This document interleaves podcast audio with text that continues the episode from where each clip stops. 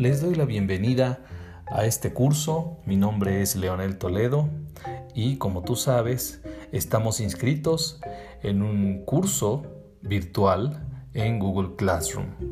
Espero que te inscribas con tu nombre real porque eso es importante a la hora de asentar las calificaciones. A continuación voy a explicar un poco la dinámica que seguiremos en este curso. Como tú sabes, el confinamiento nos ha restringido posibilidades de encuentro y coincidencia en los salones de clase. Sin embargo, sin embargo, y esto es muy importante, somos afortunados de vivir en el siglo XXI donde no hay ningún pretexto para no aprender y para no avanzar en nuestra carrera académica. En el siglo XXI prácticamente sin ningún costo extra, puedes aprender desde un idioma hasta cursar un posgrado universitario. Por tanto, la responsabilidad es nuestra y debemos asumirla. ¿Qué quiere decir esto? Que hoy, en el siglo XXI, en estas condiciones, aprender exige disciplina, compromiso y responsabilidad. En este espíritu está diseñado nuestro curso, que tiene cuatro grandes momentos. Es decir, la dinámica que propongo tiene cuatro grandes momentos. En primer lugar, está el estudio y la revisión del material básico, es decir, cada elemento en cada momento de este curso hay lecturas, presentaciones, acompañadas de un podcast que aborda, digamos, estas lecturas y estas presentaciones, de tal modo que podemos contar con el podcast y tú también debes analizar, leer, explorar esas lecturas. El segundo momento consiste en las clases virtuales en sí mismas. Estas clases virtuales suponen que ya revisaste el material, que ya leíste y que estás dispuesto a discutir, a examinar más puntualmente el material previamente revisado. Estas clases se llevarán a cabo a la hora normal y a la hora normal me refiero a la hora del horario establecido en la, en la universidad y serán eh, grabadas y las tendremos a través de Meet. ¿Por qué serán grabadas? Bueno, porque hay personas que por fuerza mayor no podrán asistir a las clases, a algunas clases, y deben estar, debe estar este material dispuesto para estas personas. El tercer momento consiste en las actividades, es decir, las tareas que debes realizar y que tienen una puntuación específica. Todas ellas, al final del semestre, suman 100 puntos. Es decir, si terminas y completas todas ellas, vas a obtener un 10 de calificación. El número 4, el momento 4, es más bien la parte transversal de nuestro curso. En todos los momentos anteriores, en cualquier momento del curso, puedes preguntar, puedes exponer tus dudas y puedes tener asesorías. Las asesorías pueden y las dudas pueden eh, establecerse por mensaje privado en el Google Classroom. También podemos agendar una conferencia o una pequeña plática o un chat que será grabado a través de Meet. Por supuesto, no es repetir la clase, sino abordar un tema muy específico.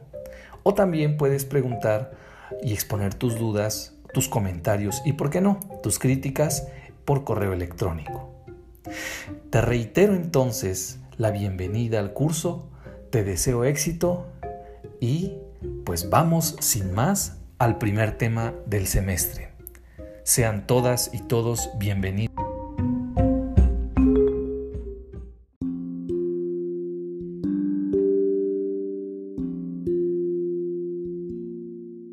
Hablemos ahora acerca de la entrega de tareas y veamos cuál será el procedimiento y la mecánica que usaremos en este curso.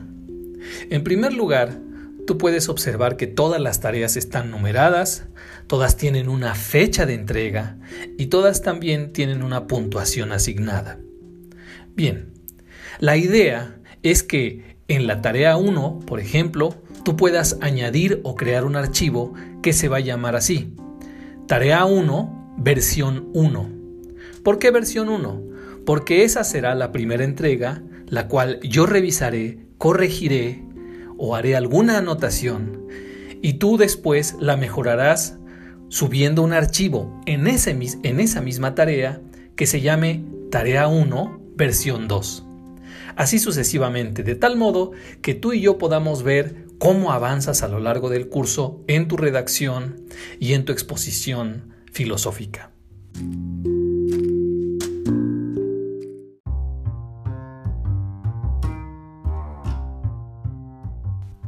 Así sucederá con todas las tareas que, entregues durante todo este semestre. La tarea 2, por ejemplo, se entrega de la siguiente manera.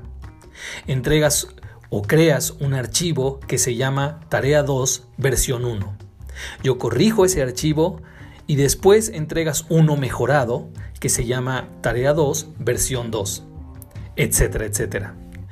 Las fechas indican el día en que tienes que subir la primera versión de tu tarea. Así, por ejemplo, si la tarea 3 tiene como fecha de entrega el 2 de octubre, ese día debes subir o crear un documento que se llame Tarea 3 versión 1. Y ese día entonces iniciará el proceso de revisión y mejora de tu trabajo con respecto a esa tarea en particular. Como tú sabes o como tú puedes bien deducir, la idea es que tanto tú como yo veamos los progresos que vas teniendo durante todo el semestre en cada una de las tareas y cómo vas mejorando tu expresión filosófica.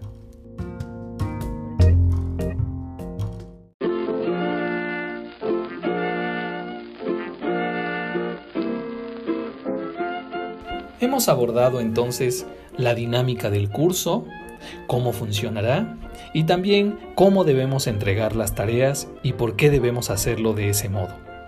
Espero entonces que todo esté claro y si tienes alguna duda, por favor comunícate eh, a través de las distintas vías para que podamos ayudarte. Ah, y una cosa más, puedes también suscribirte al podcast en sus distintas plataformas para que puedas descargar el contenido y así escucharlo cuando quieras y donde quieras. Te mando muchos saludos y cuídate mucho.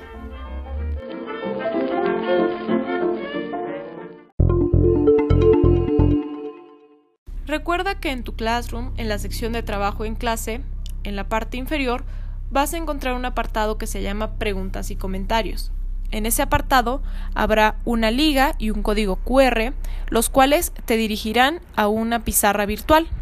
Esta pizarra virtual nos sirve para hacer comentarios, preguntas, expresar cualquier eh, duda sobre los temas de la clase o cualquier cosa relacionada con el curso. Es importante entonces que utilicemos esta pizarra virtual en lugar del tablón del Classroom porque nos permitirá concentrar todas las preguntas y hacerlas más visibles en un solo sitio.